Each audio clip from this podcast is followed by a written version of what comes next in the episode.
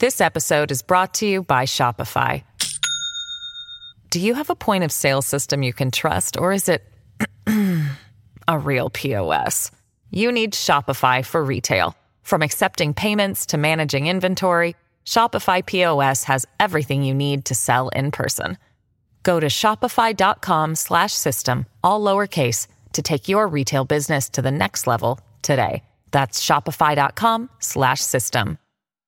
け入れとなった裏金事件、逃げ切りに期待外れの検察審査会。はい、えー自民党安倍派の政治資金パーティーの裏金問題で、はい。市民団体が検察審査会に行っていた申し立てについて東京第五検察審査会は昨日までに安倍派のいわゆる5人組ら幹部議員に関する審査申し立てを受理したことが報じられました。しかし須田さんは裏金事件はもう幕を降りていると、もう幕引きだという見立てだそうでございますその理由についてお話伺っていきたいと思います。須田さん。はい、ん。あの大前提としてね、ん。あの検察審査会に申し立てを行うにあたっては、はい。あの検察が、まあ、今回の場合は東京地検特捜部が不起訴処分にしたはい。議員が対象になってくるわけなんですよ。じゃあ不起訴処分にした議員って誰なのかというと、えー塩谷隆座長、はい。そして下村博文、えー元文科大臣、はい。元共同代表ですね、はい。でそれから、えー松野博一前官房長官高木剛前国対委員長、西村康稔前経済産業大臣、はい。えー世耕弘成、えー前参院幹事長、萩生田光一前政調会長の7 7人人。ということなんですが、うん。はい。はい。でまあ一連の報道を見てみますとねこれ週刊誌報道なんかも含めて、いや、えー検察は不起訴にはしたけども、えー肛門の狼じゃないけれども要するに、えー今度検察審査会の、ねえー審査が待ってるぞと。という話になってましたよね。ええ。うん。でということで非常に大きな期待が集まっている検察審査会のその、ね、審査にですね大きな期待が集まってるんですけども、ここは期待外れに終わるぞというのが、まあ、最初に結論言いますけどね、という状況。期待外れ終わる。ええ。はい。どうしてなのかをちょっと説明させていただきたいんですけれども、ぜひ。うん要するに検察審査会に審査申し立てが、えーあった場合はどうするのかというとですね、要するに検察審査会というのは有権者から選ばれる、えー検察審査員というのがいましてね、これ11人いるんですよ。はい。ね、でその11人が、えーまあ、議決といったらいいんですかね、えー判断を下すわけなんですけども、判断には3つあります。えー不起訴相当、ね。えー検察が下した不起訴という処分に関しては、それは正しいだろう相当だろうということを判断、これが1つ目、2つ目がですね不起訴不当。不起訴をしないことは不当だという判断ですね、はい。それから起訴相当。これは起訴すべきだと不起訴じゃない起訴相当ね起訴すべきだというところなんですが、えー不起訴不当は、えー11人のうち半分以上、つまり6人が、えー賛成すればですね、不起訴不当の判断が下されるわけなんですが、はい。これが下されるとですね、再捜査が行われます。で再捜査つまりはい。東京地検特捜部が再捜査をするんですが、その結果また不起訴になると、それでおしまい。それでおしまい。ええ。で起訴相当はですねこれ3分の2が必要、ね。えー11人中8人の賛成が必要なんですが、でまあ、そうするとまた検察にお送られて、またそういう再捜査ということになります。ありますよね。また不起訴になりました、ん。もう一回検察審査会に持ち込まれて、また起訴相当の判断が下されると、ん。これはですねもう検察に送られることなく強制起訴という形が取られる。でそして裁判所が指定したえー指定弁護士は検事役になって、えー裁判が行われるということになるわけなんですね。えーですからやっぱりみな、あのー多くの、ね、メディアが指摘しているのはこの起訴相当というところになるんではないかと言われてるんですけども、流れから見るとねまあそういうこともありえるかなと思うんだけども、ね、でなおかつですね、えーなんか東京都東京地検特捜部の OB かなんかはですねよくメディアに登場してきて「いやいや検察審査会がある」でね、なんか言ってるんだけどこの人ね元検事なのに何にも物事があってねえなと。うんうんうん。ね、もう失格じゃないかなって 私は思うんだけども、はいどういうことかというとこれ細かく見ていくと検察はなぜ不起訴にしたのはい。かというと、証拠がないから。はい。ですよね、ん。でつまりその証拠こそのね検察が持っている証拠で、いや起訴できますよというのが起訴相当なんです。そうですよね。ね。はいなるほど。検察が持っている証拠、ね、それで、えーね、検察サイドはそれで不起訴に決めたけどもいやいや違う違う。その証拠で十分起訴できるんだからと、ねえーいうところで、えー起訴相当に持っていくんだけれども、えーかつてですねそれで、えー強制起訴されて、えーまあ、菅原和秀さんなんだけども、一周と言われましたよね、この方は強制起訴になって有罪になった、それは検察が持っている証拠で十分裁判できると、結果十分裁判できたんですよ。じゃあ今回どうかはいというと、その検察の持っている証拠というのはあまりにも不十分なんですよ。でどういうことかというと要するに派閥の会計責任者は、要するにこれ自分で判断してやりましたと、うん。えー誰から言われたわけじゃありません、ん。ね、派閥に所属している有力議員だとか幹部から、お前これ、えーねえーキックバックしろ不記載にしろと,、と言われたわけじゃありません。自分の判断でやったわけですから、ねえーまあ、そういうことですというような供述調書があるんですよ。うん。となるとねそれでその証拠で起訴できますかっていうことになるんですよ。うん。できないですうよ、これんうん。その証拠じゃ。つまり証拠があまりにも弱いので今回不起訴になってんだから、その証拠で起訴できるなんていう判断は下りようがない。さあさんでもこうあれを見た時にね多くの人がいやそんなわけあるかいなと、そんな自分の判断でできるわけないやないの普通に考えてと。いう話があって今回の話があるじゃないですか、ええ。もう一度捜査をします。仮に会計責任者の方が仮にですよ「すいません実は言われまして。やれって」って言ったらどうなるんでしょうね。言ったら検察が不起訴してたでしょ。う。ん、で、ね。もう一回そもう一回もう一回捜査をしてなんかっていうことにならないわけですか？いやだからそれ再捜査の結果、うん。じゃあ、えーやりますけれども、要するにそこからですねじゃあ例えばその県、ね、会計責任者をもう一回呼び出して、はいはい。でお前絶った、ね、言われただろう、うん。というような徹底的な捜査はやらないんですよ。あそこまでやらないですか。つまり、えー不起訴を決めた時の要するにそうなるとね不起訴を決めた時の捜査っていうのはあまりにも不十分だったところになあるじゃないですすよね。はい、検察の責任問題になるから、はい。要するにその範囲の中でしか捜査やらない。これだから検察としてみれば不起訴にしてるんだから審査会に行かれた時に自分たちの意思があるわけですね。そこではそこで。だからそういうことを十分に考えながら、うん。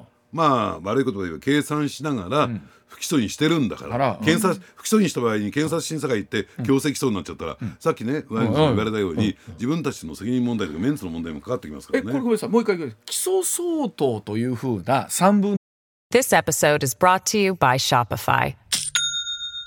Do you have a point of sale system you can trust, or is it a real POS? You need Shopify for retail. From accepting payments to managing inventory, Shopify POS has everything you need to sell in person. Go to shopify.com slash system, all lowercase, to take your retail business to the next level today. That's shopify.com slash system. の2以上の決定が出た場合でももう一度捜査をするわけ。でもう一回捜査します。ですよね。ええ。でそこでやっぱ不起訴もあるわけ。ええ。はでそうなるともう一回、えー検察審査会が起訴相当になると3分の2以上、あもう一回三分そうするともう検察行かない。初めて。うんで私が言うのは検察審査会の判断が下される中で、うんはい。でおそらくですね、えーちゃんとしたね法律の専門家がいて、いやこの証拠でね、検察は不起訴にしたんですよこの証拠で起訴にはちょっと難しいんじゃないでしょうかみたいな。うんうんうんうん。まああのそれは、えーいくらその金額が出てても私の責任ですってん。言われちゃええどうしようもないですもんでもええどうしようもないっていうか、で私もそういうことだということです私もねワイムさんの言うように、いやそんなことあるかいなと思いますよ。ん。ね、会計責任者だけの責任で、ねえやりました。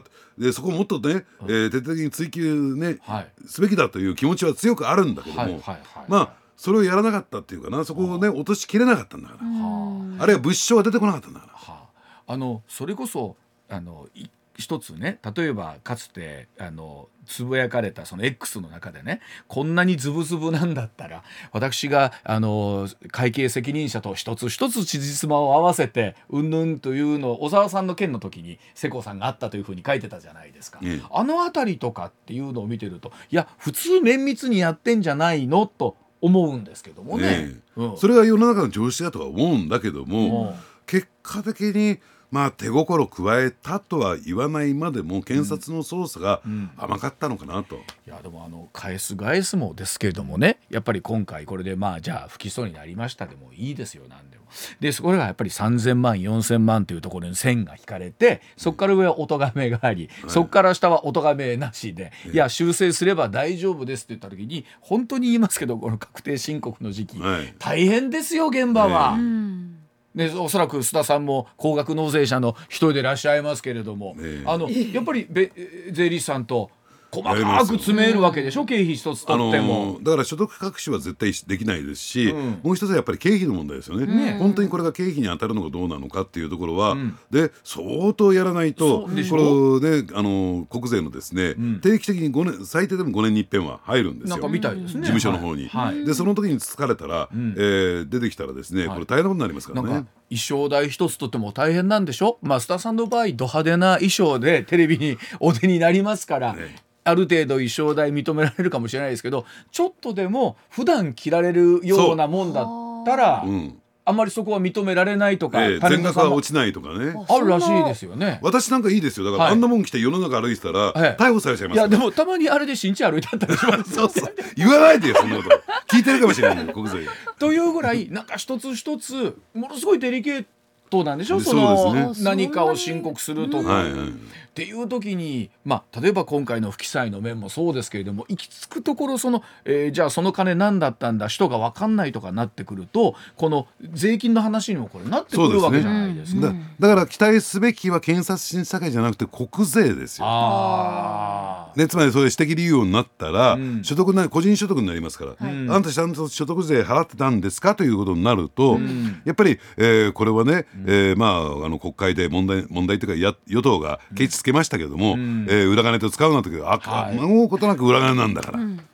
これあのさっきのお話にもありましたけどじゃあ今回例えば離党勧告をね自民党内からあったとかうんぬんとありますけど、ん。この辺りっていうのはどうなっていくんでしょうね。今回のこの一連の流れはもうこのままもうこれで終わりですか？全部。うやむやっとなって。うん、だからその国税がどういう判断を下すのかというところにかかってるんだけれども、うん。あのーですからねやっぱりそういった意味で言うと、ん。どうなんでしょうね。そうは思いたくないけど予定調和的にそうなったかもしれないけど、1月26日に国会が召集されましたよね、はいはい。でその後に尾を引かないようなん。形になってるのかなと、つまりそのさなかにですね例えば検察審査会なんか変に動いてね、うん。えーねまあ言ってみればハレーションが起こるような、えー状況じゃないということを十分に岸田総理は理解した上で、いろいろ動かれてるんだろうなと思いますけどね。あの結果としてこの谷川さん長崎の、えー、と議員辞職して今回もね記事出てましたけど、ええ。あの人なんかものすごい分厚いファイル持ってきて、ん。会見の途中で付箋いっぱいついたやつで「あこれやめよう。これを言うとやっぱり」みたいな話があったじゃないですか、ええ。会見の中で。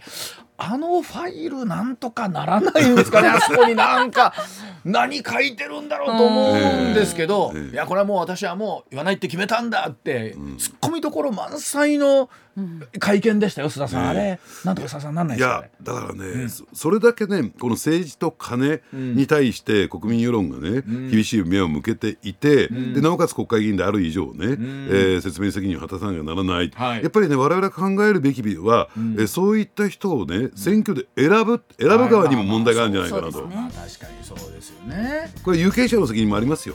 あの長崎のあの選挙区の方がおっしゃってましたけれども 自分のところからああいうね形で議員が出てるのは悲しい、えみたいな話ありましたけど、ん。まあ、選んだのもその有権者の皆さん、ね。まあもちろん反対した方もいらっしゃるでしょう。ねだからこういった形でね我々有権者に責任が及んでくるんだということをやっぱりね肝に銘じるべきでしょうね我々は。そうですね。それでも今国政選挙でもどうですか須田さん。投票率過半数ちょっと超えるぐらい？60%え。え。届くか届かないかでしょ、でましてやその中で有効投票数取って当選するとなるとさらに民意とすると低くなってくるわけじゃないですか。でですからそういった中でね投票所に行かないってことは、ん。言ってみればですね、え組織とか団体がを支援する、例えば一部の後援会組織であるとか支援団体であるとか、そういった人たちの意向が通っちゃうわけですよ、そういった人たちの代表が国会行っちゃうわけですから、やっぱり、えー興味関心を失ってね投票所に足を運ばないというそのツケが回ってるのかなと。ね。それでいうと須田さん選挙はどうなんですかこの国会中にっていうのは。うーんまあおそらくね、えー私は難しいだろうなと。今逆にうん自民党やるメリットはあんまりないですもんねね。今この段階の中ではね。